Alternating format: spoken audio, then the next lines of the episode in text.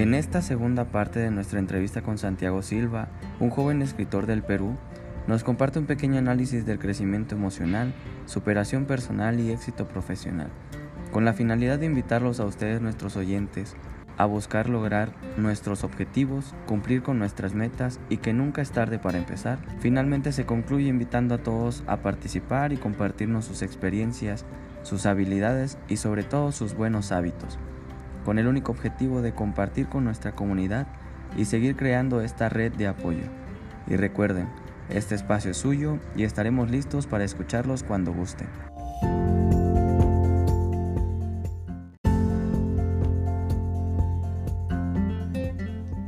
Amigos, qué show. Soy Monami. Estoy muy emocionado por el solo hecho de estar aquí compartiendo con ustedes un episodio más de este podcast, creado e inspirado exclusivamente para ustedes, con el nombre Reinvéntate con Unami 2.0. Principalmente quiero dar gracias a Dios por una oportunidad más para compartir este humilde podcast. Soy un joven ordinario buscando hacer cosas extraordinarias, con el simple afán de servir y ayudar. Así que, en resumidas cuentas, pueden referirse a mí como el Monami el origen de este podcast surge como un pequeño proyecto donde el tema principal es la inteligencia emocional, con la idea de buscar y formar líderes verdaderamente efectivos que se distingan por su alto grado de inteligencia emocional, que incluyan la, número 1, autoconciencia, que es la habilidad para entender nuestras emociones. Número 2, autorregulación, la habilidad para manejar nuestras emociones. Número 3. Motivación.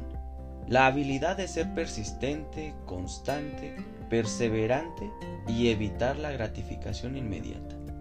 Número 4. Empatía, que es la habilidad de reconocer las emociones de otros. Y finalmente, el número 5. Habilidades sociales referente al cómo administrar tus relaciones justo como lo dice Daniel Goleman. Este su humilde podcast es un espacio donde personas como tú y como yo compartamos ideas sobre retos que nos impongamos, proyectos que queramos comenzar, sueños que busquemos lograr, situaciones personales y laborales que queramos comentar, inquietudes, relaciones amorosas, etc. Todo esto con un tinte de inteligencia emocional, poniendo en práctica libros, experiencias personales y también con ayuda de entrevistas a personas de éxito. Y con estas entrevistas esperamos que ustedes se motiven y se cuestionen. ¿Cómo es que ella o él lograron tal cosa si nos encontrábamos en circunstancias parecidas? Y que nos sirva de motivación como un reto autoimpuesto en el que digamos, si ellos pudieron, seguro yo también puedo. Y más ahora que ya me enteré de cómo le hizo o ya tengo una pista del camino a seguir, seguramente lo podré hacer. Bien amigos, esto es Reinvéntate con Monami 2.0. Comenzamos.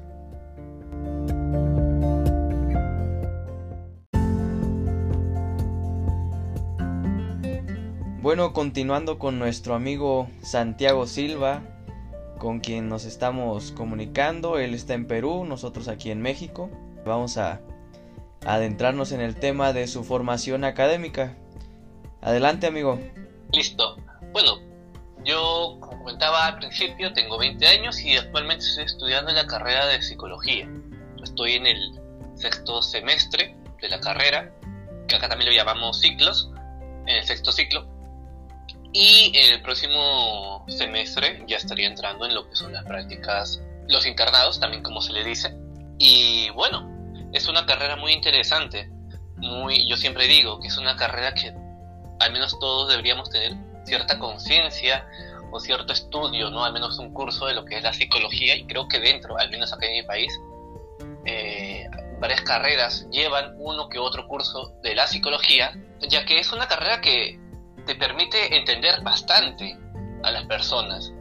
Te enseñan bastante lo que es el comportamiento de las personas, el cómo puede ser tan variable sus acciones con cada persona, es muy distinta a la otra. Y jamás, y esto nos deja muy en claro, y siempre mis docentes me lo han dejado muy en claro desde el primer ciclo de la universidad, no podemos generalizar.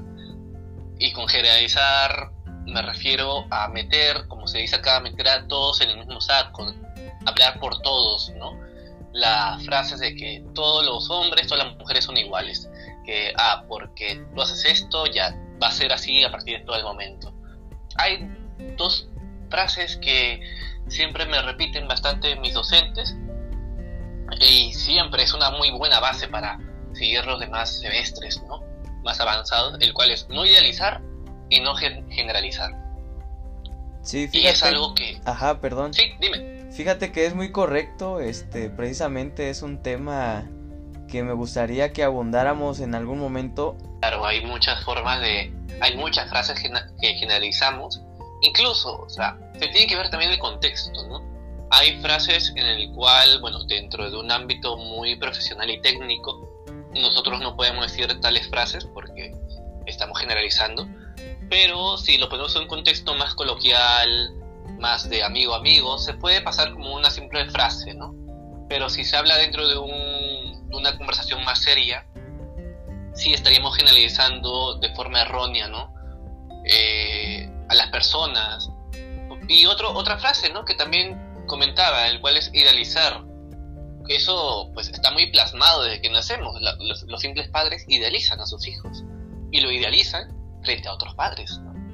Vemos el ejemplo de que tu madre, tu padre va con la vecina, con su primo, con su hermana, con su abuelo o con quien, con cualquier conocido y le dice, oye mira, mi hijo sabe más matemáticas, sabe bastante los números, la primera puesto, esto y el otro, ¿no? Y su, y su compañera le dice, o su vecina le dice, ah, mi hijo sabe bastante lo que son las letras, sabe todo lo que es historia, sus fechas y todo lo demás. Y empiezan a idealizar indirectamente a sus hijos. ¿Qué quiero decir? Ante la sociedad ya están plasmando que sus hijos son así. Sí, es y, correcto. Pues, ¿qué, pasa si, ¿qué pasa si ocurre lo contrario? ¿Qué pasa si el hijo en una ocasión saca baja nota? O saca una baja calificación, ¿no? Como se le dice. O sea, son cosas que pasan muy desapercibidas, muy desapercibidas, y se tiene, son muy controversiales, muy debatibles. El contexto, como decía, ¿no? Todas las personas somos muy complejas. Por eso ese chiste, ¿no? Del psicólogo que te dice, ¿con qué responde un psicólogo siempre? Ah, depende.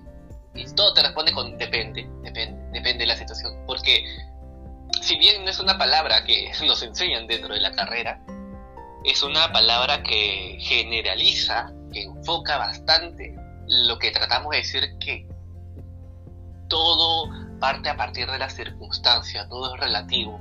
Quizás, o lo que uno dice, ¿no? Tú dices esta frase y otro dice la misma frase. Analiza las dos situaciones. Van a ser dos mensajes muy diferentes, dos tonalidades muy diferentes, dos percepciones muy diferentes. Entonces, cada persona es muy individual, lo que hace que estas frases, estas ideas, sean muy difíciles de explicar o muy difíciles de entender dependiendo del contexto. Y es aquí donde pues, la generalización, la idealización, entra como un tema muy controversial y muy debatido. Sí, sí, precisamente. Muy de acuerdo contigo. Me decías que es difícil entrar a la universidad, pero platícame. La parte que yo desconocía de tu país es que la primaria empieza a los seis. A ver, ilústranos. Claro, aquí eh, en mi país, antes, bueno, antes de entrar al tema de la universidad y estudios superiores, tendríamos que entender cómo es el proceso de antes de la universidad. Estudios básicos. Empiezas lo que es, bueno, Empecemos con algo más sencillo que es el inicial, estudios iniciales, que empieza de los 3 hasta los 5 años. Luego entras a los 6 años, estás entrando ya a la primaria. Y son 6 años, sí, a los 11 estás empezando la secundaria y lo terminas a los 16 años. En la primaria son, aquí decimos grados, primer grado, segundo, hasta el sexto grado. Y en la secundaria son de primer grado de secundaria hasta quinto grado de secundaria una vez terminas tus estudios, ya, eh, sales como que tienes estudios de secundaria completa, lo cual te abre también a un, una bolsa de trabajo muy amplio. Eh, son los estudios mínimos que te, que te piden para tener al menos un trabajo, ¿no? un trabajo pues dentro de lo legal. Y bueno, luego de eso ya se abre todo, todo un abanico de posibilidades, ¿no? Como de trabajar, por lo que te acabo de comentar, eh, emprender, buscar papeles, incluso te puedes lanzar a la política solamente con haber tenido tus estudios secundarios. Aquí en el Perú eh, se te pide, para ser congresista, solamente se te pide haber tenido, bueno, uno de los requisitos, de los, uno de los pocos, es tener secundaria completa, nada más. No te piden estudios superiores, por ejemplo. se abre un abanico muy, muy amplio. Sí, dime. No, no, sí, este. Y la. Allá dices que no existe como tal la prepa, sino como estudios superiores, dices. Pero es opcional. Claro. Eh, claro, a ver, acá, la, bueno, lo que ustedes comentan, ¿no? De México, sé muy bien que ahí existe lo que es la preparatoria, ¿no? Y aquí, bueno, la preparatoria lo llamamos tiene otro nombre que es la pre, ¿no? pre porque pre-universitaria, y son llamados las academias. Aquí pasa que en el Perú existen dos tipos, hablando de las universidades nada más, existen dos, ¿no? Universidades del Estado, que lo llamamos universidades nacionales, y las universidades privadas, que se le llaman universidades particulares, universidades nacionales y particulares. Las universidades nacionales son las que eh, te dan un examen de admisión un tanto riguroso, teniendo, por ejemplo, universidades como la Universidad Nacional Mayor de San Marcos, que es la primera universidad aquí en eh, de Latinoamérica. Es la decana de América, por ejemplo, una de las universidades más antiguas. Está acá en la capital de mi país, pero también hay otras universidades que están en otros departamentos de mi país donde también, como son nacionales, se hace un examen un tanto riguroso, eso es muy debatible, de lo que es el ingreso como estudiante, ¿no? Ahora, para ingresar, ¿por qué de, la secundaria ya pasas directamente a la universidad? O sea, una persona puede ya estar en la universidad a los 16 años, 17 años. Yo tengo un amigo eh, que yo lo conocí en la universidad, él teniendo 15 años, 15 años, por un tema de que se adelantó un, un año dentro de la secundaria, o de la primaria, discúlpame, de la primaria, él estaba en la universidad a los 15 años, imagínate. Pero a lo que quiero llegar es que supuestamente cuando uno termina la secundaria y supuestamente, presuntamente con lo que te enseñan en la escuela, eh, que también hay escuela nacional y particular, eso también es un punto que me voy a comentar, supuestamente lo que te enseñan en la escuela, ya estás apto para dar ese examen, que es el examen eh, de Universidad Nacional, lo cual no, para nada no, no basta, no cumple todas las funciones para dar un examen nacional, un examen de admisión para una universidad nacional. ¿Qué pasa entonces? ¿Quién llena este hueco, este vacío académico? Las academias, que acá lo llamamos las academias.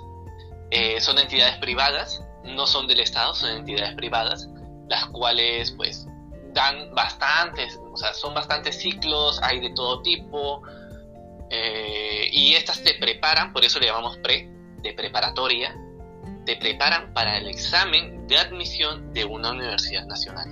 Claro que también te puede enseñar para un, examen de admisión de universidad particular, pero casi nadie toma esto porque acá viene el otro debate. Si el examen nacional, bueno, el examen de admisión para una universidad nacional es complicado, para muchos es muy complicado, el examen de admisión para universidades particulares muchos lo consideran algo que como una simple formalidad, porque son muy sencillos a comparación de los otros exámenes, son muy sencillos y la gran mayoría ingresa, la gran mayoría ingresa. ¿Por qué? Porque en la universidad particular, en la universidad privada se paga una pensión mensual, una matrícula, una pensión mensual. En cambio, en las universidades nacionales no se paga o se paga cada seis meses, bueno, en los institutos nacionales yo tengo entendido que se paga cada seis meses, en las nacionales no sé cómo es, pero casi no se paga, o sea, es un estudio gratuito, ¿no? Esa es la diferencia. Y hay bastante pelea entre universidades particulares y nacionales, hay bastante debate por las redes sociales, porque muchos dicen, ah, eh, tú, tú, tú pagas para, para estudiar, ¿no? O sea, tú pagas para ingresar a la universidad. Si no tuvieras plata, no estarías estudiando, ¿no? o porque los exámenes de admisión son muy sencillos y entra, entre comillas, cualquiera, eh, se, le, se le minimiza ¿no? a los estudiantes de universidades particulares.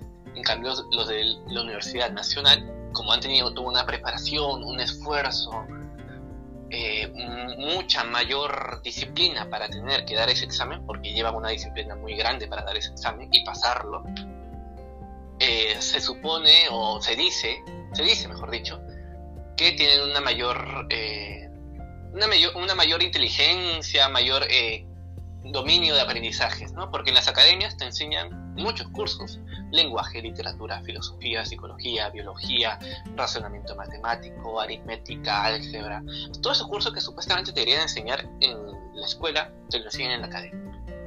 Entonces, allí está ese gran conflicto acá en mi país. Pero al final, como yo digo, yo soy de una universidad privada, una universidad particular, soy de la Universidad Autónoma del Perú, sí intenté eh, ingresar en su momento a una universidad nacional, el cual era la Universidad Nacional Mayor de San Marco. Yo lo ingresé, por eso también puedo dar experiencia de lo que son las academias, porque he estado en, en un par de academias. Y también he vivido la experiencia de dar un examen de admisión en más de una ocasión. Entonces, puedo decir que la competencia en las universidades nacionales es muy grande. Son miles y miles de estudiantes que van por solamente 30 vacantes, nada más, 30 puestos, y son miles, entonces compites mucho, compites mucho, y no solamente con personas que estás, o sea, con personas que están empezando a estudiar como tú, sino personas que llevan uno, dos, tres años en la academia preparándose. Entonces, esas personas que llevan uno, dos, tres años preparándose, y tú recién vas, no sé, un par de meses o unos cuantos meses preparándose, hay una diferencia. Entonces, hay mucha, mucha competencia allí pero eh, hay bastante debate, como te digo, respecto a esto, ¿no? Porque las universidades nacionales, como mi país siempre es muy paupérrimo en la educación, eh, su infraestructura es muy baja. En cambio, eh, las universidades privadas su infraestructura es muy, muy alta, ¿no? Se considera bastante elevada, es, es una de las características que mayormente las universidades privadas destacan. Mi campus, mi campus, tales metros, mi universidad, cada dos segundos, su publicidad es tantos metros cuadrados de, áreas verdes y para haciendo publicidad de todo eso. Pero al final, lo que uno importa es, o sea, para lo que uno importa es el propio estudiante, ¿no? La universidad pues te puede apoyar, te puede inculcar en los aprendizajes, pero es el propio estudiante quien va a cursar un curso, una carrera, va a seguir con toda la carrera, entonces es el mismo quien va a tener que poner su esfuerzo para entender los temas. Igual ya digo que es la propia universidad y esto eh, lo digo tanto para las universidades nacionales como privadas, que es la propia universidad quien da ese filtro de qué universidades terminan y de qué estudiantes, discúlpame, terminan y quiénes no. Tanto en las privadas, yo he visto a muchos compañeros que sí, es verdad, ingresan con una muy baja calidad de aprendizaje, por decirlo así, y repiten o jalan, como acá se dice, ¿no? Eh, desaprueban el curso, desaprueban los semestres. Entonces es la propia universidad, así pagues lo que pagues, que te sigue, te sigue eh, desaprobando, ¿no? Entonces no te permite avanzar si no, si no aprendes, si no pones tu parte. Y supongo yo que así debe, ser igual incluso un poco más riguroso en las universidades nacionales. Sí, precisamente lo que decías, como es una competencia más amplia muy variada, pues no te puedes dar el lujo de flojear, decimos aquí en México. Claro. De, no rendirle, pues, no, no dar el máximo. ¿Y, ¿Y, qué es lo que lees actualmente, amigo? ¿Qué, ¿Qué te llevó a escribir? Platícanos esa parte muy breve, a ver, porque pues ya te digo, ese va a ser como que el plus para la, la segunda entrevista. Claro, a ver, mi primer libro, bueno, que leo oficialmente como libro, que yo considero libro, fue a los 15 años. Fue eh, el libro llamado Wenceslao. Es un libro de un autor peruano, de Gonzalo Mariátegui. Lo tengo incluso autografiado. Fue mi primer libro. Es un libro erótico, imagínate. Es un libro erótico de 15 años y yo lo leí sin saber que era un libro erótico. Y me gustó mucho. Me gustó mucho la trama, cómo se escribía. Me encantó, me demoré, bueno, eran, eh, hoy en día lo puedo leer ese libro en un par de días, pero en ese entonces me demoré un mes, un mes y medio en leerlo Ahora, antes de eso, yo ya leía bastante lo que son eh, libros, por ejemplo, de mitología eh, griega, ¿no? En todo lo que es, pues me encantaba el tema de los dioses, ¿no? Poseidón, Ares, Zeus, todo eso me encantaba bastante. Hasta el día de hoy me sigue fascinando toda la mitología. Y bueno, leía mucho, ¿no? Porque tenía bastantes dibujos también. Era una especie de mezcla entre libro con cómic, de novela narrada, narrada con cómic, de forma gráfica también. Entonces, de niño también leía bastante eso. Pero a los 15 años empecé con eso, Wenceslao. Luego empecé a, a comprar mis propios libros. El segundo libro que escribí, que leí, discúlpame, fue un libro llamado, que acá aún los, los tengo, aún los tengo, tengo mi librería aquí, de, llamado Jimmy Cates, es una saga, pero solamente me conseguí el primer libro.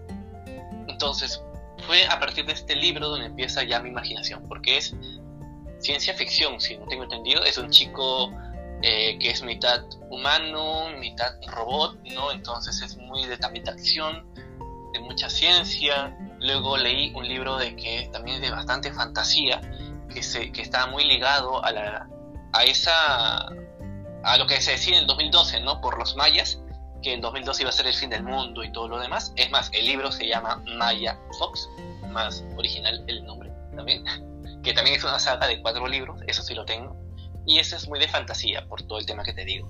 De una leyenda, de que la chica era la destinada, ¿no? También mucho de lo de ciencia. Y es a partir de estos libros donde yo digo, oye, a mí también me gustaría crear mi propia historia, o también mi, propia, mi propio mundo, ¿no? Mis propios personajes. Si estos escritores pueden, ¿por qué yo no puedo? Entonces es aquí donde me nace esa, ese sueño de escribir, esa solución. Y un día pues prendo mi, mi ordenador y abro un documento Word y empiezo a escribir lo que yo recuerdo iba a ser una historia de terror de, una, de un grupo de chicos que iban a una caja, casa embrujada, encontraban como que un cofre, en ese cofre encontraban pistas y cosas así, que, lo, que creo que escribí solamente media página y ahí lo dejé, pero ahí empecé con todo lo que tema de la escritura. Bien, bien, bien. ¿Y actualmente cuántos libros dices? ¿Uno tienes? vengo escribiendo un libro, pero es un libro que pues ya lo hablaremos creo que más adelante en el podcast, que sí es bastante, es una historia muy, muy larga, muy larga. Es una saga. Okay. Estoy, es el primer libro de una saga. Para dejar un poco picada a la gente, platícanos de tu libro, no sé, la primera parte, muy, muy resumida, tu usuario de ah. Wattpad y, y, todos tus logros, a ver. A ver, el, la saga como tal lo empiezo a planificar a los 15 años, justo a los 15 años. Eh, el primer libro que planifiqué no es el que está publicado actualmente, pero sí lleva muchos años de planificación toda la saga. Y lo empiezo a escribir en 2019. O sea, ya con bastantes años y años de planificación, de planos, de personajes. Es una saga, es una novela juvenil. Juvenil. No es ciencia ficción, no es fantasía, lamentablemente. Siempre quería escribir esos géneros, pero nunca me, me he atrevido. Pero es una novela juvenil, es una novela juvenil que yo lo categorizo como novela juvenil trágica, porque justo lo que comentábamos ¿no? Eh, anteriormente, hay bastante, bastante drama allí, bastante drama, bastante tragedia. Eh, a muchas personas les gusta bastante sufrir, ya. Karma es una historia que se llama Karma, el libro, el, libro que estoy publicando, es una historia que es un poco lenta, sí, para empezar, pero te va indagando desde el primer, y yo les aseguro desde el primer, segundo capítulo, que te va dejando dudas, y dudas y dudas, que se van a ir resolviendo quizás casi al final del libro o poco a poco, o es el propio lector, yo juego bastante con el lector, con lo que le transmito y con el mensaje que le doy al lector, de qué información quiero que él sepa. Entonces, a partir de eso, es que yo empiezo a hacer más y más secretos entre los propios personajes para que el lector entre más en, en ambiente, ¿no? Es una saga de siete libros, de siete, sí, de siete libros. La saga se llama Traiciones Profundas el primer libro es Karma, pero eh, ya digo yo que obviamente como es una saga ya planificada, eh, detalles que se dan ahora mismo en este libro van a tener bastante consecuencias en futuras entregas, ¿no? Increíble, muy bien. ¿Y cuántos votos, views y demás tienes? Mira, yo he, empezado a publicar mi primer libro hace muy poco, hace muy poco, recién, bueno, en 10 días se cumple su primer mes eh, en este tema, pues en estas semanas lo he dejado un poco ya, eh, estoy un poco apagado con lo que es la, no las actualizaciones, porque las sí, sí tengo constantes, pero sí el tema de la publicidad, porque por eso estoy en exámenes finales y todo lo demás, pero creo que el logro que, mi meta, mi meta que yo cumplí, y sí, por suerte llegué a cumplir, fue llegar a las mil lecturas en menos de una semana. Esa era mi meta. Yo dije, cuando publique mi libro, tengo que llegar a las mil lecturas en la primera semana. Y lo cumplí. Lo cumplí. En menos de una semana cumplí las mil lecturas. Eh, bueno, eh, divididas, ¿no? Entre los capítulos. Sí, claro. Pero más de 300 personas ingresaron a leer mi libro. en, en 24 horas, o sea, empecé a recibir 100 lecturas por día. 100 lecturas o más de 100 lecturas por día. Habían bastantes personas que empezaron a leer el libro porque pues primero yo ya tenía bastantes personas que querían leerlo, bastantes conocidos, por el tema de grupos de WhatsApp, de, de Facebook o demás. Yo hablaba bastante sobre la trama de, Karma, entonces ya venían, como se dice, bastante hypeados, ¿no? bastante emocionados, bastante ahí esperando la, la, la publicación. Entonces, cuando yo lo publico, yo primero lo publico un 22 en la madrugada, lo publico de forma de borrador, porque quería ver cómo era la plataforma, porque ya WhatsApp cambia bastante, ¿no? Pero ahora como escritor, porque yo lo dominaba más como lector. Quería ver cómo se publicaba, entonces lo publico como borrador. Y quiero que pues algunas personas lo lean para ver cómo se está viendo, ¿no? Desde fuera de, de otra cuenta. Y lo publico en mi estado de WhatsApp para que lo vean. Y bueno, una persona me ayuda, de error lo dejé allí, de error me despierto porque me había dormido como a las 4 de la mañana me despierto a las 12 del mediodía y cuando veo tenía ya 200 lecturas, de tal hora tal hora, en tan poco tiempo, y era solamente un borrador. O sea, era un borrador porque no tenía una hipnosis, no tenía una descripción, eh, no tenía casi ninguna sección, solamente había publicado eh, una portada, un borrador de la portada, el prólogo y creo que el primer capítulo, creo, y la mitad, nada más, nada más. Y había recibido 200 lecturas en, ¿qué? en menos de 12 horas, mucho menos de 12 horas. Y es aquí donde yo también me emociono. Yo también me emociono bastante. Sí, claro, ocho horas, muy bien. Ajá. Y yo me emociono bastante entonces, porque claro, yo no había dicho nada. Esa es la cosa, yo no había dicho nada. Yo simplemente había dejado el link allí y me había ido a dormir. Y a los pocos días, quito esos, esos borradores. A los pocos días ingreso a. O sea, empiezo ya a publicarlo porque ya estaba bastante emocionado. Publico, eh, edito un poco lo que es actualmente incluso sigue el borrador del, de la portada. Entonces lo edito, lo publico y ya aquí empiezo. Yo no sé hacer publicidad, pero los que me hacen la publicidad son mis lectores. Yo les agradezco bastante a ellos, porque son ellos los que le han estado haciendo publicidad así a diestra y siniestra. Que en menos de una semana superamos las mil lecturas, llegamos a las 1200 por allí lecturas, en menos de una semana. Eh, con muy pocos capítulos, entonces personas que también lo leían le gustaba bastante, ¿no? Y me emociona bastante. Mi, usuario no, no, está como Santiago, está quiso un pseudónimo que es arroba Gelanti, G-U-E, Gelanti, ¿no? Que es un juego de palabras entre mis nombres, ¿no? Pero está como ese usuario. Ok, ok. Y esa es la parte más importante, creo yo, la que le cuesta a todos, empresarios, emprendedores, a todo mundo, inclusive a mí mismo. En lo personal me cuesta mucho lo que acabas de decir, ¿no? La publicidad. Pero siempre, siempre es bien este, sabido que el de boca en boca, como que es la vieja confiable, ¿no? Exacto. Eh, yo, pues, Wattpad es una plataforma que, bueno, ya indagaremos de esto más profundo, pero de forma rápida es una plataforma que depende mucho, sus escritores dependen mucho de la publicidad, de la publicidad que se da en las redes sociales. Si no se tiene una publicidad muy eficiente, mm, muy poco vas a conseguir tus lectores, ¿no? Entonces, tienes que estar ahí muy constante, la forma en la que también haces publicidad no es tan sencilla, porque así como tú estás haciendo publicidad, hay decenas y decenas de libros que se están publicando el mismo día, decenas y decenas de publicidades de distintas historias que se están haciendo al mismo tiempo que tú. Entonces es un listado enorme que se publica al mismo tiempo y entre todo ese listado enorme tienes que tener la suerte de que tu publicidad salga, primero salga allí en las noticias, en el muro de alguien y segundo que le llames la atención. Que le llames la atención para que se atreva a leer o ver tu publicidad.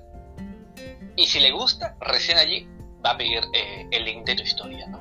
Si no es así, mira, imagínate todo lo complejo que tiene que ser para conseguirte solamente una lectura y esperando a ver en la posibilidad de que quizás no le guste al 100% tu historia y solamente lo abra, lea el prólogo y no le guste tu forma de narrar, lo cual es comprensible, no a todos les vamos a gustar, y lo deja allí. O sea, se pasa todo ese proceso para que al final solamente no consigas nada. O bueno, consigas solamente una lectura. Sí, es correcto. E, esa es la parte también difícil. Yo veía que, te digo, yo empecé en 2018. Conocí la, la, aplicación como en 2015.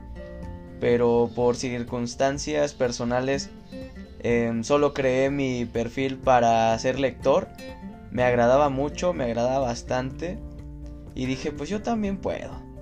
Y, y, lo intenté, este, pero fue tres años después. Y precisamente igual, este, fue buscando contar mi historia. Y, y sí, algunos me decían, y, y, suena este, curioso, ¿eh? Me decían, oye, está muy triste, eso es real. y yo decía, yo decía, perdón, pero sí. este, entonces... El drama, el drama. Sí, claro, lo que te decía.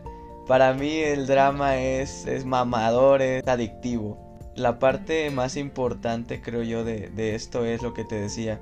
La publicidad que se dan, o bueno, que se va gestando eh, jovencitos de 14, 15 años haciendo diseño de portadas. O sea, eso me dejó impactado. Te sorprende bastante la cantidad de personas que encuentras en esta plataforma y las edades. Sí, es correcto. Por ejemplo, yo actualmente soy, eh, bueno, dicto, dicto clases de ortografía, pero yo empiezo a especializarme en ortografía hace muy poco. Pero yo, cuando volví a Wattpad, yo a Wattpad lo conozco el año 2013 o 2014, por allí, a sus inicios. Conozco toda su historia porque lo he vivido, he estado ahí eh, en cada momento, conozco sus procesos, sus etapas. Yo considero que esta es otra etapa que está viviendo Wattpad, que lo vamos a hablar. Es también bastante debatible lo que voy a comentar y bastante polémico. ¿ya? Pero eh, cuando, o sea, cuando ya empiezo a meterme más, me entero que hay grupos de, en WhatsApp con temática de Wattpad ¿no? que hay hoy, hoy día. Encuentro, me empiezo a interactuar con bastantes personas y encuentro personas de 15, 14 años que me sorprendió mucho la narrativa que tenían yo ya quisiera, yo ya hubiera querido tener la propia narrativa de, por ejemplo, hay un chico llamado Andro, que cuando yo lo conocí, es de Cuba, tenía una narrativa y una ortografía, una forma de escribir tan, tan sorprendente para su edad, que yo agarraba mis escritos de que yo, yo tenía los 15 años, 14 años, y si lo comparaba, lo mío era como de un niño y lo de él ya era de alguien más joven. Entonces, me sorprendió bastante, ¿no? Me sorprendió bastante que habían personas que estaban tan metidas en todo este mundo, que hacen sus propios diseños, que se meten, se esfuerzan, a pesar de la edad, que la edad no tiene que ser ningún pretexto para seguir tus, tus metas, se meten bastante todo esto y aprenden, y aprenden para hacer algo de calidad. Y poco a poco van consiguiendo lecturas personas que yo conozco que empezaron hace muchos años y dejaron en pausa sus, sus historias o lo pusieron en formato de borrador, hoy en día tienen 20.000 lecturas, 23.000 lecturas y entonces ves que ha tenido bastante apoyo a la larga sus historias. A tan corta edad se han creado un tremendo mundo, una, una tremenda novela que pues llega a tener mucha calidad, pero pues por situaciones propias del, escritor se deja de lado, va teniendo otras metas, lo cual es normal. Pero ves ya la iniciativa y el potencial que muchas personas tienen desde muy temprana edad y que esta plataforma permite eh, potenciar. Sí, sí, sí, precisamente em, quedo impactado también por ese tema pero como tú dices, ya no hay que, ahí dejémosla, hay que dejar picada a la gente. es parte del show. Bueno, algo más, algo más para que, para dejar más viva a la gente. Karma, por ejemplo, que ya también, como tú comentas, vamos a hablar, la de Wattpad voy a hablar bastante todavía. Pero Karma, el libro que estoy publicando, eh, tiene bastante escena. Es, es, un libro para adultos, no por erotismo, que sí tiene una escena que otra, pero hay bastante lo que es cosas sangrientas, cosas trágicas, muertes. No soy muy detalloso al momento de escribir escenas muy sangrientas.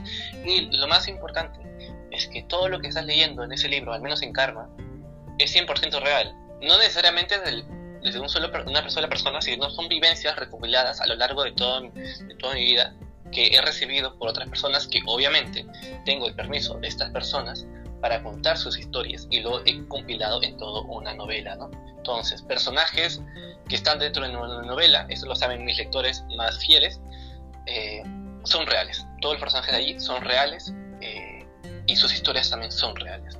Entonces, con eso ya lo hablaremos más adelante. Sí, claro, fíjate que también esa es la parte que me gusta y adopto precisamente lo que te decía, yo siempre soy de adopto algo luego lo, lo, asemejo a mi filosofía de vida y lo adapto. Cuando veo cómo empiezan a pegar muchas cosas que son verídicas, digo, si quiero que mi podcast crezca, tiene que ser 100% orgánico, o sea, tiene que ser sin pagar publicidad, tiene que ser lo que decíamos ahorita, eh, la vieja confiable de boca en boca y sobre todo, creo yo, con gente como tú y como yo no necesitas... Eh, hace poco entrevistaba a una persona y me decía, ¿has escuchado a, tal este podcaster? Y yo no, porque he estado tan inmerso en mi idea que ni siquiera me he puesto a pensar, ya habrán iguales que yo o ya, o no digo que sea única la, la idea, pero mucha gente que ha tenido mucho éxito en, en podcast, en especial en Spotify, es porque ya son famosos, ya son blogueros, ya son youtubers. Entonces ya traen como que eh, ya están en el medio. ¿Perdón? Una base, ya tienen una base, ya, tienen sus seguidores. Es correcto, sí, ya tienen un público. Y finalmente yo digo, pues yo no. Entonces creo que el logro, aún así sean 50 personas, aún así sean 100 personas, creo que me va a llenar más de satisfacción que sea netamente orgánico y no busco cantidad sino calidad. Y, me da un poquito de sorpresa porque mi hermano este me decía ayer me tocó guardia y quería escuchar algo y, y te escuché son minutos dice son unos minutos.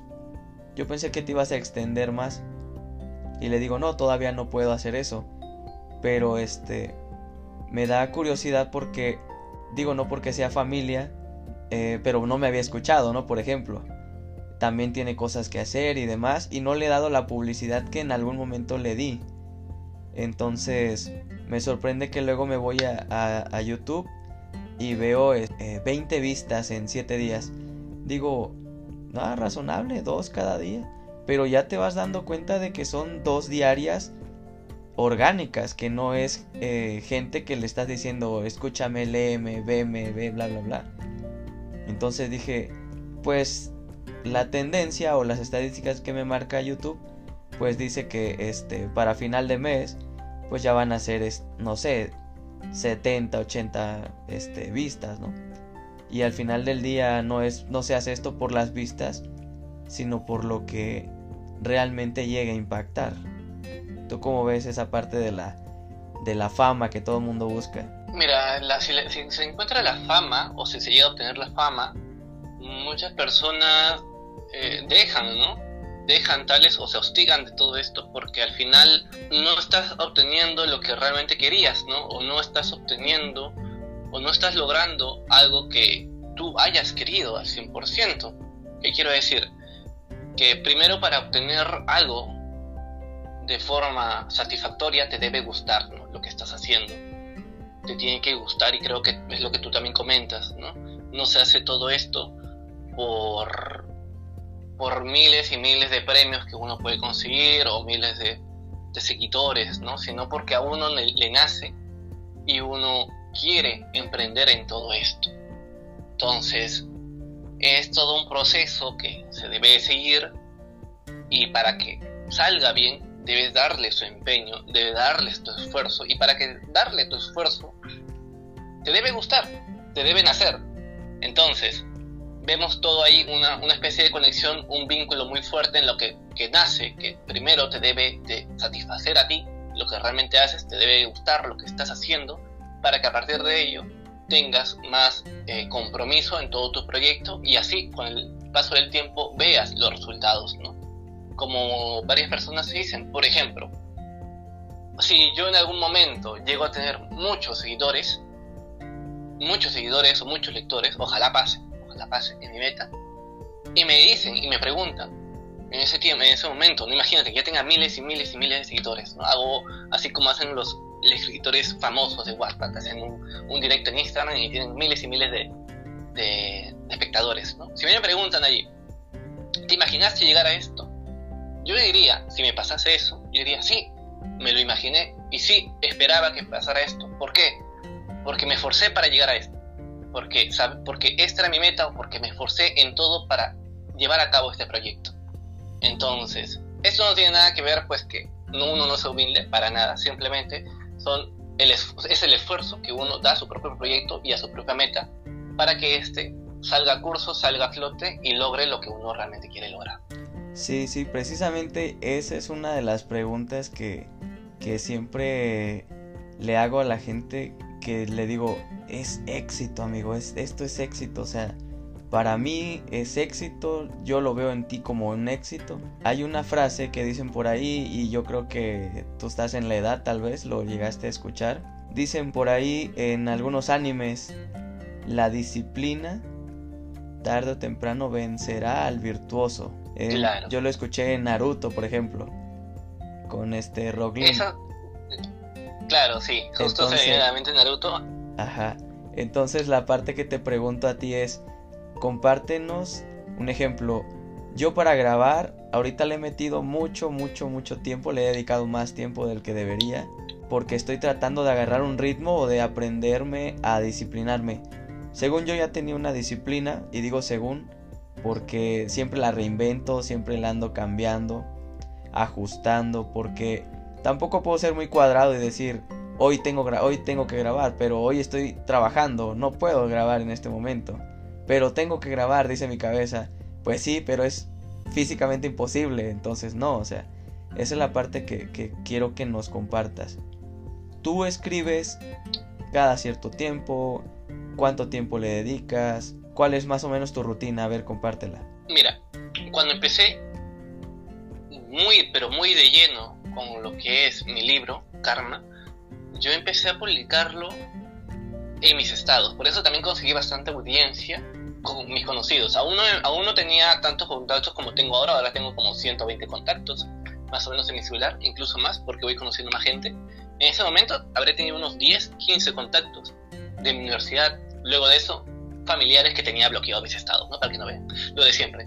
Entonces, entonces eran esas 10, 15 personas que quizás muchos de ellos no leían o no veían mis estados, pero igual, cuando empecé a escribir, empecé a publicar esas pequeñas partecitas o fragmentos o borradores de karma en mis estados. Y los publicaba diariamente. Para mí ya era un, no sé, un, un programa como eso, ¿no? El programa de las 3 de la tarde, ya publicación de tal, todos los días. Y como no, no sabía, era la primera vez que escribía de algo tan planificado, me tomaba todo el día porque me nacía, porque me satarme allí, frente a mi ordenador, y empecé a escribir, y empezar a diseñar todo. Aparte que yo tengo bastante eh, vínculo con lo que es, o sea, mi historia tiene bastante vínculo con lo que son las canciones. Es decir, yo busco una canción, siempre se dice, ¿no? Que las canciones sirven bastante como fondo musical, como fondo, o lo utilizan para leerlo de fondo, ¿no? O escucharlo mientras lees, discúlpame. Lo cual yo no utilizo las canciones en mi historia, así, yo lo utilizo como, eh, como una canción que tú debes escuchar la letra, analizar la letra, y a partir de allí, a partir del mensaje que te va a dar la canción y lo que literalmente dice la canción, entiendes el contexto del capítulo y puedes incluso predecir o anticipar lo que va a pasar con los personajes en los futuros de los capítulos.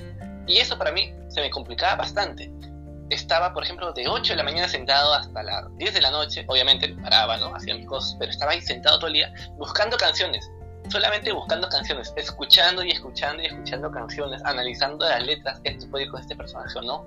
Pero eso, o sea, le dedicaba muchas horas cuando me nacía. Siempre he dicho eso, o sea, para, yo para escribir me tiene que nacer, me tiene que inspirar el querer escribir. Porque lo he intentado muchas veces, obligarme a mí mismo a querer escribir hay muchas personas que tienen un programa, ¿no? eh, todos los días a tal hora me voy a sentar a escribir un poco de este capítulo. Otros dicen, ¿no? Tengo que escribir todos los días. Yo no sigo eso. Yo al menos no sigo de una forma muy estricta un cronograma así a rajatabla de que tengo que escribir mi novela todos los días. No. Escribo todos los días, sí, pero no escribo necesariamente mi novela. Agarro, por ejemplo, mi blog de notas y escribo una idea. Escribo un pensamiento. Eh, le escribo a un amigo, oye, mira, eh, se me viene a la mente esto. Y ya eso es escribir. Para mí eso ya es escribir. Porque ya estás plasmando, estás pasando tus pensamientos, lo que tú tienes en tu mente, a algo escrito, a algo textual. Entonces, eso sí lo hago. Todos los días plasmo las ideas, los pensamientos, esos pequeños brotes, ¿no? Lluvia de ideas que, como dicen, que se te vienen de un momento a otro y lo plasmo. Pero no todo, en todo momento me siento todos los días a tal hora, de tal hora, a escribir, a publicar. No no soy muy disciplinado en eso. Eh, lo hacía quizás antes, pero cuando me, me, nacía a mí, ¿no? Me, me, salía de mí querer dedicarle muchas y muchas horas a lo que es mi novela. Hoy en día, pues, lo hago cuando a mí me nace, cuando a mí mm, me siento a gusto de sentarme a escribir, me siento inspirado y en ese momento, pues sí, las horas que doy, las horas que dedico a mi historia. Bien, bien, bien. Para ir este ya finalizando, algún catedrático que te que tú digas esta persona este es mi ejemplo a seguir en lo profesional, lo que te estás dedicando. Este, que tengas o definitivamente la carrera de psicología es por lo que decías, por el afán de ayudar, en algún momento especializarte, no sé.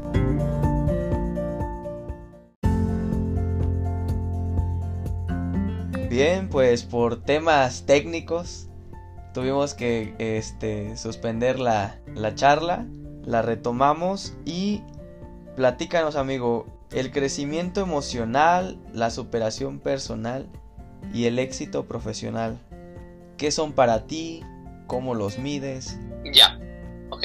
Teniendo en cuenta esas variables que tú comentas, ¿no? el crecimiento personal, hay mucho mucha controversia, al menos en mi carrera, con lo que es eso como tal, el crecimiento emocional.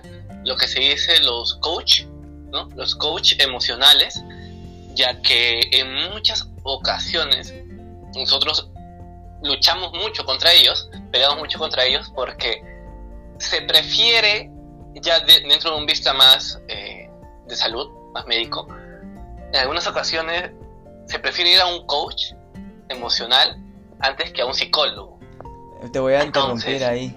Fíjate que eso yo no lo sabía. Eso hasta que empecé a indagarme, literalmente a estudiar el tema con una amiga, precisamente, una amiga que es psicóloga. Le decía, ¿qué te parece mi temario? Esto es lo que voy a tratar. Y me dice, ¿pero tú quieres ser coach? Y le digo, no, para nada. Y me dice, eh, como molesta, ¿no? O sea, yo noté la molestia y rápido le pregunto, oye, pero ¿cuál es el problema si sí quisiera? Pues es que la psicología y los coaches no se llevan, son como el agua y el aceite. Y le digo, a ver, relájate, relájate, tranquila. Dime qué es lo que pasa. Yo no estaba enterado, de hecho no veo noticias, no muchas cosas. Siempre estoy muy inmerso en mis ideas y, y a veces digo, algún día me voy a topar con pared de que tal vez lo que yo haga o diga ya está y tómala. Lo que yo estoy intentando en algún momento ya está, ya existe y cualquiera va a decir, invéntate algo nuevo, ¿no? Pero al final del día digo yo, qué mal hago y estoy tratando de corregir eso porque no investigar bien o no indagarme más, este, me topo con eso. Pero tú explícame a ver cuál es como que ¿Cuál es la diferencia? Yo sé que hay una, este, ahora lo sé, pero ¿cuál es la diferencia para ustedes? Ok, el coach, para empezar, no tiene una carrera profesional como tal y indaga o eh, se hace muy presente en la vida de la salud mental de una persona, lo cual es algo muy, es algo que tenemos que tener mucho cuidado en tocar la salud mental de una persona. ¿Qué quiero decir? en dicho en otras palabras, alguien no va a estudiar seis años de su vida o incluso más, porque con las especializaciones Por ejemplo, acá en mi país terminas la carrera de psicología a los seis años o cinco años y medio. Luego llevas una especialización de, de psicoterapia para dar terapias de otros tres años. O sea, son casi 10 años, imagínate. Sí, por eso para decías... recién dar terapias, ¿no? Por eso decías que ustedes salen con un perfil genérico. Claro, un perfil más general. Ok. Y pues sabemos lo complicado, lo complejo y lo delicado que es la salud mental de una persona. Es algo con el cual no se puede tomar a broma. Es algo muy, muy difícil de tratar, como para que otra persona, con su forma eh, ideal de vivir la vida, intente ¿no? solucionar o sanar, entre comillas, el malestar mental de otra persona. Por decir así, a ver, manda a un esquizofrénico a un coach. ¿Tú crees que le va a ayudar? Manda a una persona eh, con decenas de intentos de suicidios a un coach. Manda a un piromaniaco a un coach. Claro, no, no, no desprecio, no, no minimizo quizás tanto lo que es la labor de un coach, pero se tiene que enfocar bastante en qué temas se está tratando como tal. Porque si tocas temas muy delicados, muy delicados, no, no vas a dar la talla para ese problema que está yendo tu paciente. ¿no? Puede ser un problema de timidez, ya, quizás trátalo con un apoyo emocional, un crecimiento emocional, ¿no? Pero, ¿qué pasa si la persona eh, no necesariamente es tímida? Es esquizotípica, ¿no? Tiene problemas con socializar con las personas, tiene ya trastornos mentales. Tiene que llevar una terapia. Muchas de esos eh, trastornos no tienen solución como tal, pero sí se pueden tratar. Aparte de ello, pues tiene que llevar, tiene que llevar psiquiatría, que también la psicología y la psiquiatría, si bien están ligadas en muchas ocasiones, también se, se debate, debatimos entre ellos, pero eso es otro tema. Entonces, sí, los psicólogos tenemos bastante, bastante espina, como se le dice, acá con los coach, porque nosotros, o sea, manejamos otros términos, otras, otros, otras variables, otros estudios, y luego vienen ellos diciendo, ¿no? Con el de que, con ese positivismo tan tóxico de que tú puedes, tú échale ganas, ¿no? Todo va a estar bien. Eh, la depresión se cura, la depresión es solamente parte de tu mente, ¿no? Eh, solamente haz ejercicio un poquito al día y vas a estar mucho mejor. Y con eso ya se solucionan todos, ¿no? O que por hablarte muy eufórico, muy alegre, por hacerte saltar, por hacerte muchas cosas, piensan que ya están solucionando, ¿no? Al 100% un problema que es más trascendental.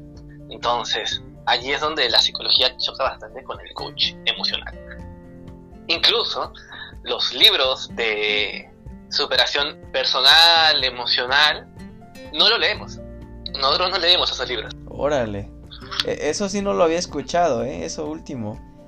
Entonces, como tal, eh, yo me baso en el libro y, me gusta mucho el libro de Daniel Goleman de la inteligencia eh, emocional. inteligencia emocional. Sí, claro. Este pero Daniel Goleman ha sido un psicólogo. Esa es la parte que, que, este, uno que no está en el ámbito de la psicología o lo llega a confundir o llega a, si lo quieres ver así, desinformadamente llega como que a, a creer que es lo mismo, ¿no? Claro, se tiene bastante confusión, ¿no? Exacto, fíjate que...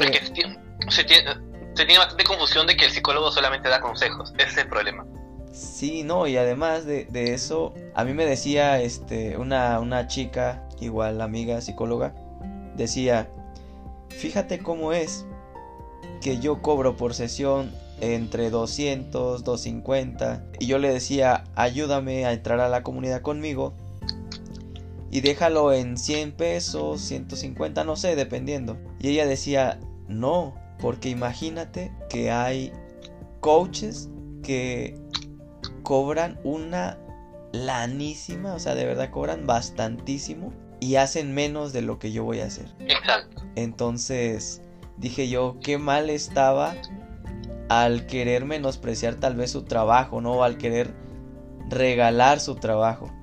Al final del día, yo como lo digo en, en la misión y la visión de mi podcast, esto es con el afán de ayudar y a quien le sirva. Yo no estoy vendiendo nada, no estoy haciendo em, absolutamente nada para decir, mañana vamos a tener un webinar de tres horas de sana tu mente. O sea, no, ese tipo de cosas no van conmigo, ¿no? Pero sí, sí me topé hace un momento, antes de, de platicar contigo. De hecho, es lo que me, me detuvo a platicar contigo. Una, fíjate cómo es. Dice, en algún momento de mi vida tuve una licenciatura y en, dentro de su webinar, su taller, le preguntan, ¿eres psicóloga? Y lo omite porque por lo que entiendo y, las licencias que mostró, ella era coach. Entonces esa parte no me agradó mucho y dije, chin, ya la había invitado al programa. Eh, eh, le dije, me gustaría entrevistarte, bla, bla, bla. Pero cuando voy avanzando en su taller y le digo, de antes de llegar a ese punto, le digo, me encanta, me gusta, me está gustando tu taller. Después llego a ese punto y digo, rayos. Ojalá que no me diga cuándo lo hacemos o así, porque no sabría cómo decirle que no. O sea, lo que hace tal vez está bien, pero con el solo hecho de no haber aclarado el punto de decir, no, no soy psicólogo, soy coach, un ejemplo, ¿no? Que te digo, no me queda claro, eh, ya será más adelante tal vez que lo que me indague, pero esa es la parte que digo. Y al final llegó al final de su taller como por puro morbo y dice, durante los próximos 15 minutos ocupa uno de los 30 lugares para nuestro taller de no sé qué y cuesta creo que como 50 a 100 dólares. Y yo dije, yo dije, oh caray, o sea, no, o sea, esa es la parte que, que, ahora comprendo, pues. Entonces por eso entiendo la molestia, ¿no? Pero si pudiéramos, eh, yo siempre lo manejo así.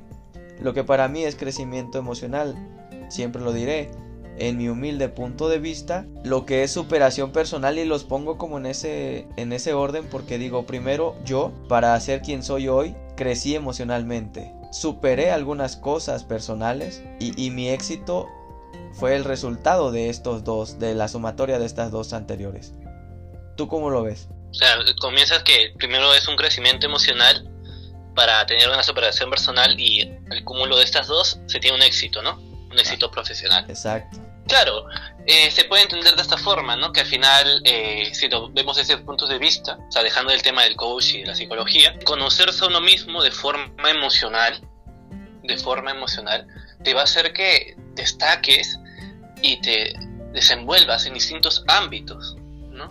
Distintas, distintos contextos, lo cual va a lograr que primero tengas una vida más sana, por así decirlo, con tus propias emociones, y puedas tener unas relaciones más asertivas con tu medio que te rodea. Esto al momento de ya llegar a un ámbito laboral, un ámbito profesional, como lo quieras llamar, o como se quiera ver, va a tener bastante persecución porque ya estás preparado emocionalmente, ya te conoces a ti, ya estás listo para tomar decisiones, para tomar distintas circunstancias, por lo tanto, estás preparado para algo más macro, ¿no?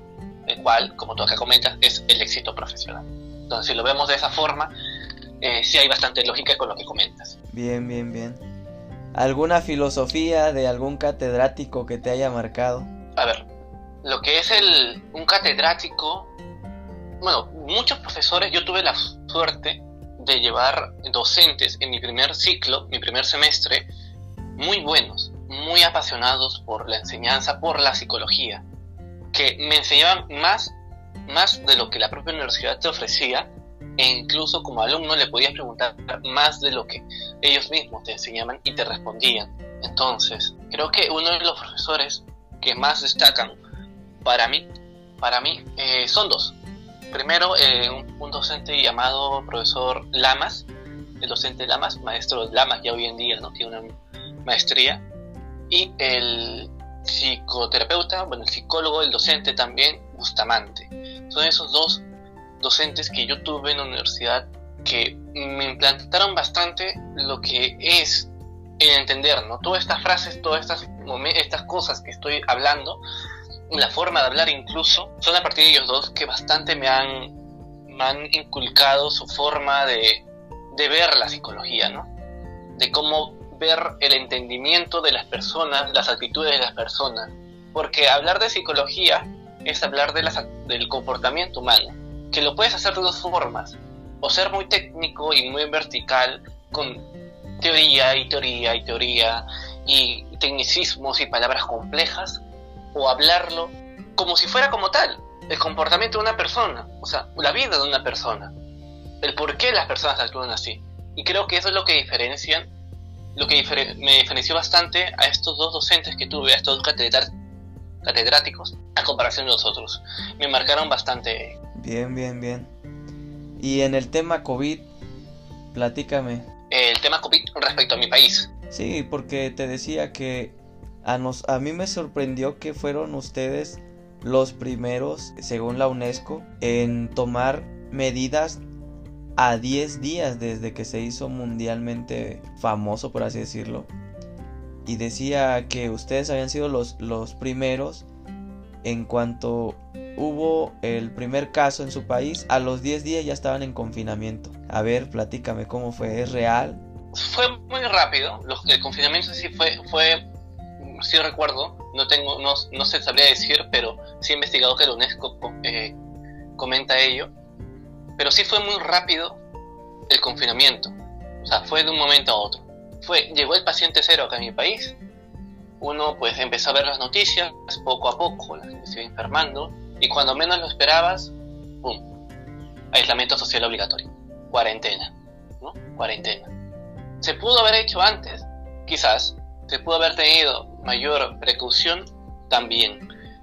Yo considero que el que se haya dado en tan pocos días no evitó para nada las consecuencias que tuvo con el pasar de los meses.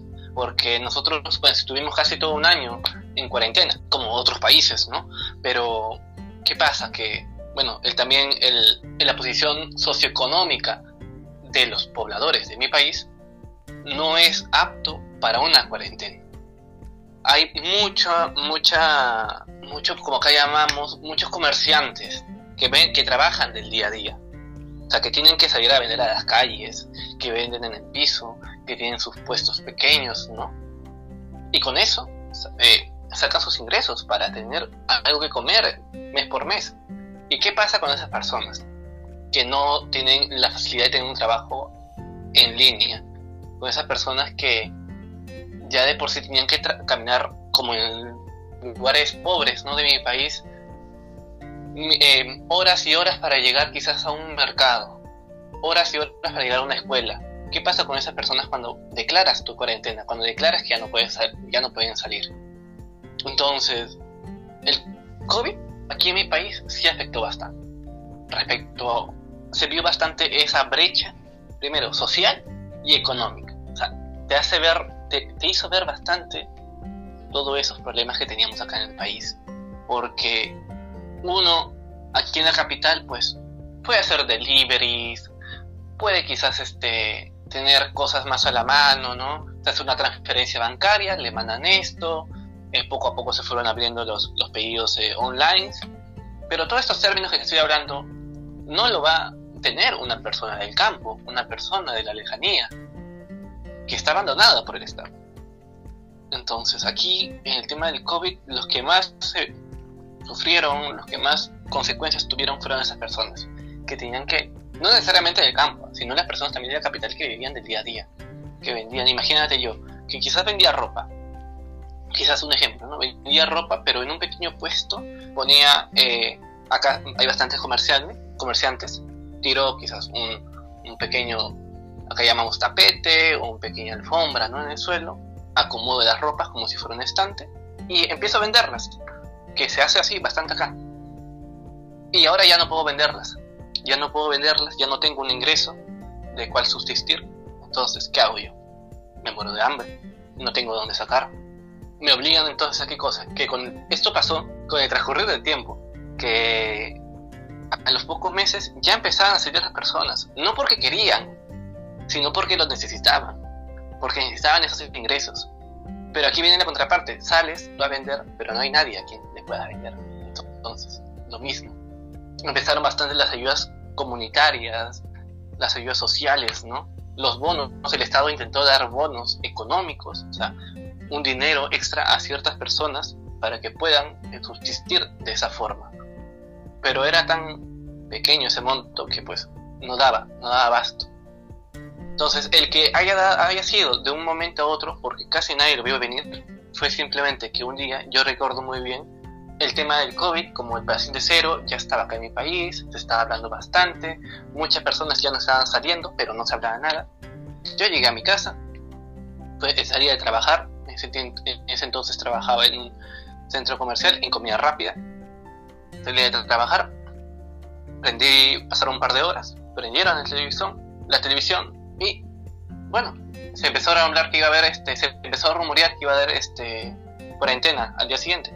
Pasó al día siguiente, se lanzó la cuarentena sin que nadie lo viera venir o sin que, bueno, esas personas que no están tan atentas, están metidas en las redes sociales, en todo lo demás que está pasando en el, mundo, no lo ve venir. Llega el COVID, llega la cuarentena y de un momento a otro te prohíbe salir de tu casa. Ya no puedes salir de un momento a otro. Entonces, ¿se tomó esta decisión? ¿Fue a los pocos días? Sí. ¿Se manejó correctamente? No, no se manejó correctamente eh, porque las consecuencias se vieron a largo plazo. A largo plazo se vieron bastantes consecuencias, eh, fue un desorden total, no solamente a nivel económico, sino también a nivel eh, de educación. Entonces, el Perú es uno de los también, así como se comenta, que fue uno de los países que a los pocos días lanzó su aislamiento social desde su caso cero, también fue uno de los países a nivel mundial que peor trató la cuarentena. Peor trató lo que es el tema del COVID. Tuvo muchos, muchos índices de muerte. La gente moría, decenas y decenas por todos los lugares.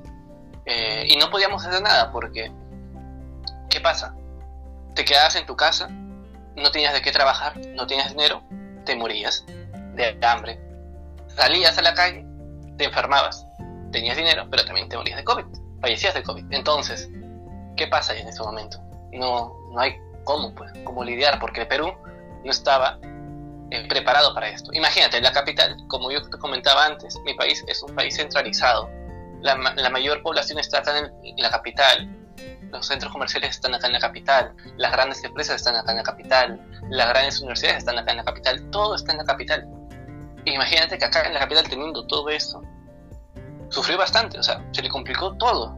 Imagínate cómo habrán sido otros lugares del Perú, que casi nunca se comentaba sobre eso, solamente se hablaba de la capital, la capital, incluso en el tema del COVID se hablaba mucho de la capital, que el Lima, que mi capital, Lima, Lima está pasando por esto, Lima tiene tantos índices de muerte, Lima esto, Lima aquello, en Lima ya se empiezan las vacunas, en todo lo demás, pero muy poco, la prensa muy poco hablaba sobre los lugares más lejanos del, del país. ¿no? Eran las redes sociales, como yo siempre comento, las redes sociales, los youtubers peruanos, ¿no? Que ya eh, se atrevían a ir a estos lugares para pues, comentar cómo iban ahí y ahí te das cuenta, lo que te comento al principio, esa brecha, no solamente económica, sino también social que hay en el Perú. Como las personas que tienen, que están en una clase social más alta, al menos subsistían de una forma eh, digna, en cambio las otras personas tenían esa esas dos opciones. Salían, salían y se llevaban una grande multa por estar saliendo a las calles en, época de cuarentena. Salían a vender, a trabajar para obtener dinero, se enfermaban y fallecían, o se quedaban, no tenían ingresos y también esperaban a fallecer por hambre. ¿no? Entonces, ahí había esas dos opciones, imagínate. Creo que eso es lo que puedo comentar respecto a lo, a lo, que, me, a lo que me dices que pues sí, Perú fue uno de los primeros países que lanzó aislamiento social, sí, pero no. Lo hizo, pero ya, fue un primer paso que luego se tuvo bastantes consecuencias. Sí, claro, sí, sí entiendo. Y de hecho, pues, lamentable, ¿no? Yo creo que ningún país estaba preparado. Y, y, hasta la fecha, este, yo creo que muy pocos países pudieron salvar a la mayor cantidad de gente. Yo te preguntaba también que si de manera personal y si lo querías compartir, eh, habían fallecido familiares tuyos de, de COVID. Claro, aquí eh, mi familia tuvo bastantes pérdidas. Yo eh, no, bueno, personas bastante queridas, bastante ligadas a nosotros fallecieron. Tíos, tías, quizás no necesariamente de acá que vivían acá en mi, en mi casa, pero sí que vivían en otros departamentos. fallecían, iban falleciendo abuelos míos fallecieron incluso, pero para que, para que tengas un contexto, éramos bastantes personas que bastó que uno se enfermara aquí en mi casa para que los demás también se enfermaran. O sea, los 14, 13 nos enfermamos. Bueno, los niños no, no sabíamos mucho porque pues no, tenían tantos síntomas. Pero por el resto se enfermó la gente más adulta, ¿no? Yo me enfermé, mis padres se enfermaron, mis tíos se enfermaron, eh, mis abuelos se enfermaron. A mí me dio dos veces. La primera vez fui asintomático, por suerte. No, no, o sea, yo noté que había tenido COVID cuando me voy a hacer la prueba para un trabajo este año, el 2021 de enero, me voy a hacer la prueba, salvo que ya había tenido COVID, pero que no, eh, eh, que no, pues que ya lo había superado, que ya sabía que había pasado el tiempo. Yo ni enterado. Voy a trabajar, como te digo, ¿no? Voy a trabajar porque necesito dinero para pagar mis estudios. Me enfermo. Me enfermo allí y tengo que dejar el trabajo. Y, como está dando por segunda vez, esta segunda vez sí me hice más fuerte, ¿no? Eh, dolores, perdí el, el tema del olfato, el sentido del olfato por, o sea, porque algo de cuatro meses, cinco meses no olía nada. Sí podía respirar, pero no, no sentía ningún olor. Entonces, sí, aquí mi familia también chocó bastante, ¿no? El tema económico, como te repito, también es un tema muy fundamental que pues a todas las familias, no solamente a la mía, chocó, ya que los trabajos se pusieron en pausa, ¿no? Por suerte, eh, mi familia trabaja bastante en lo que es sector salud, para bien o para mal, porque eso también nos llevó a que nos enfermáramos más rápido pero bastantes familiares míos trabajan en el sector salud, entonces tienen, teníamos ingresos, ¿no? De dónde sostenernos, pero hay personas que no. Hay personas que pues trabajan en otras cosas de forma informal quizás y no, no tenían de dónde ganar.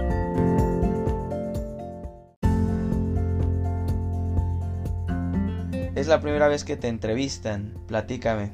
Correcto, es, es la primera vez que estoy participando en un podcast o en una entrevista como tal. Y sí, es la primera vez, una experiencia muy, muy interesante, la verdad. ¿Qué es lo que sientes que aportas? ¿Crees que, le puede servir de algo a alguien? Mira, eh, siendo esta la primera experiencia que tengo con respecto al podcast y que me ha parecido muy interesante poder hablar todos esos temas contigo, ¿no? Eh, y, y, da para más, para hablar de más creo que espero yo que pues pueda haya podido aclarar primero para que conozcan un poco cómo es el tema acá en mi país, ¿no? En Perú.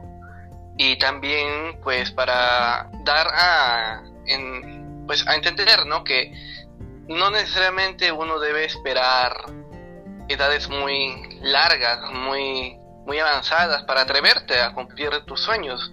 Yo con mis 20 años ya eh, pues hubo un tiempo en el que me dependicé estoy viviendo solo, estoy publicando mi libro, bueno, soy, soy especialista en la ortografía y la gramática, no parezca XD, y soy, soy docente a la vez, o sea, dicto clases particulares a personas de otros países, lo que es la ortografía y la gramática, lo cual me sustenta bastante de forma económica. Entonces, eh, y a la vez, pues, estudio, ¿no? Estudio mi carrera de psicología. Creo que para mi edad estoy cumpliendo muchas metas muchas metas que he tenido desde, siempre y la verdad no esperaba que a mi edad ya estuviera cumpliendo con bastantes cosas, pero como es la vida, que te da oportunidades y cuando menos lo esperas te abren puertas para que puedas cumplir todas esas metas. Entonces yo considero eso, que no hay que esperar mucho tiempo y si ves la oportunidad de cumplir tus metas a la edad que tengas, ya puedes cumplirlas, ¿no? Claro, que esto va de forma general, no necesariamente para las personas jóvenes, sino también para las personas adultas que están esperando un mañana lo haré, cuando hoy en día ya lo puedes empezar a realizar, empezar a planificarte para cumplir tus metas, tus sueños, todo, aquello que has soñado, ¿no? Entonces, es espero que haya pues dado ese ese mensaje, ¿no? Con todo lo que expreso a mis 20 años se pude cumplir todas esas esas metas y aún estoy por cumplir muchas más, que me espera una larga vida. Sí, sí, sí, primero Dios que así sea. Evidentemente, te digo, este podcast de Reinvéntate con Monami 2.0 iba a, a tener precisamente eso, como que un enfoque en las personas de mi edad, de mis 29 años. Decía yo, estamos a, a punto de los 30, la crisis y bla, bla, bla de los 30. Y, y de pronto la gente que menos, menos quiso participar fue gente de mi edad porque dicen, güey, no tengo nada que decir. Eh, no, yo no, la neta no. otros me decían, llevo una vida muy común, no creo que importe. Entonces, fíjate que eh, creo que parte de, mi convicción, no importa si, si sientes que eres fracasado, ¿no? Eh, la parte más importante es el compartir. Porque ya en el, en el punto, o al menos yo lo veo así, tal vez es ego, pienso que, que, sí. En el momento en el que ya lo compartes, ya lo publicas, ya lo haces literalmente hablando público, híjole, das pauta a estar en el foco de atención de la gente y decir, por eso estás donde estás, ¿no? Porque hace dos días dijiste esto y no has hecho nada para continuar o para mejorar, ¿no? Porque estamos tan enfocados en el confort. Y digo, no porque la opinión pública tenga o mande para que hagas algo, pero muchas veces eh, nos sirve como que esa palmadita o ese ese, aquí en México decimos sape, es como un golpe en la cabeza o en la nuca, que te, te espabila, te, te saca de, de, ese lugar donde te encuentras y dices, bueno, en este momento ya, ya tengo que, actuar diferente, ¿no? Por eso hay muchas frases que a mí me gustan como si quieres obtener resultados diferentes, haz cosas diferentes.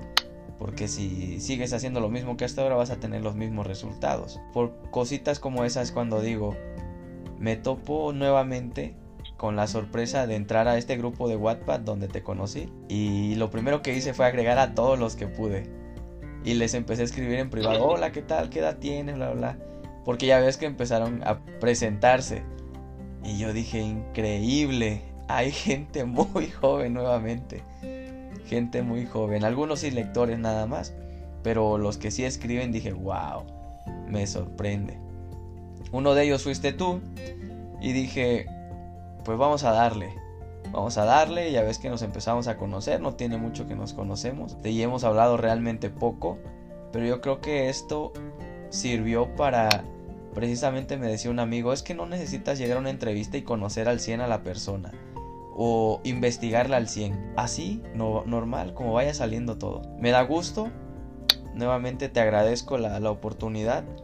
Y pues solamente para finalizar, compártenos dónde te pueden encontrar. Me parece que usas Instagram eh, y tu usuario de Wattpad. Y pues nuevamente recálcales tu libro, Karma. Ojalá que lo lean, ojalá que se den a la tarea de, de votar, de lecturas, o sea, de leerlo y de comentar, ¿verdad? Exacto. Exacto. Bueno, mi, bueno, mi nombre es Santiago, como ya le había comentado.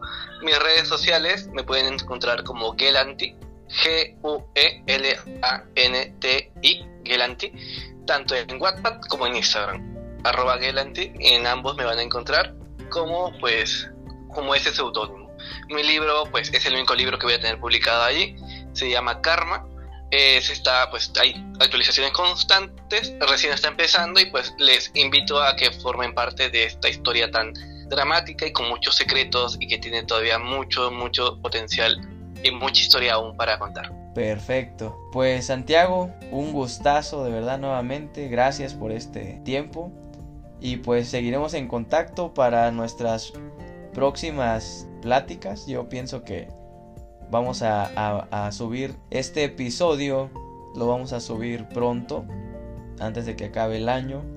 Y vamos a buscar que para año nuevo nos digas o nos vengas a presumir nuevamente con tu con tus lecturas, con tus votos, con tus comentarios de tu libro y ver qué tanto has crecido de aquí a probablemente un mes. Perfecto. Igualmente, un gusto. Es la, como te comento, es la primera vez que me han entrevistado de esta forma y, bueno, estoy, me he sentido muy, muy satisfecho, muy cómodo con, con las conversaciones que he tenido contigo y, bueno, con todo en general, ¿no? como te comentaba a ti, estoy abierto también a seguir hablando de otros temas. Eh, que hay muchos temas, ¿no? De WhatsApp, de escritura, de lectores, bastantes temas controversiales de la propia plataforma que pues más adelante lo podemos tocar si así lo deseas. Yo siempre estoy a gusto para eh, futuras entrevistas. Perfecto, amigo. Pues no se diga más. También invito a que tu comunidad nos siga, que sea este recíproco y pues ojalá que, que por ahí sigamos en contacto. Cuídate mucho. Igualmente. Igualmente, cuídate. Un gusto con todo. Eso. Pues finalizamos, muchas gracias. Finalizamos este episodio. Esto es Reinvéntate con Monami 2.0. Hasta el próximo episodio.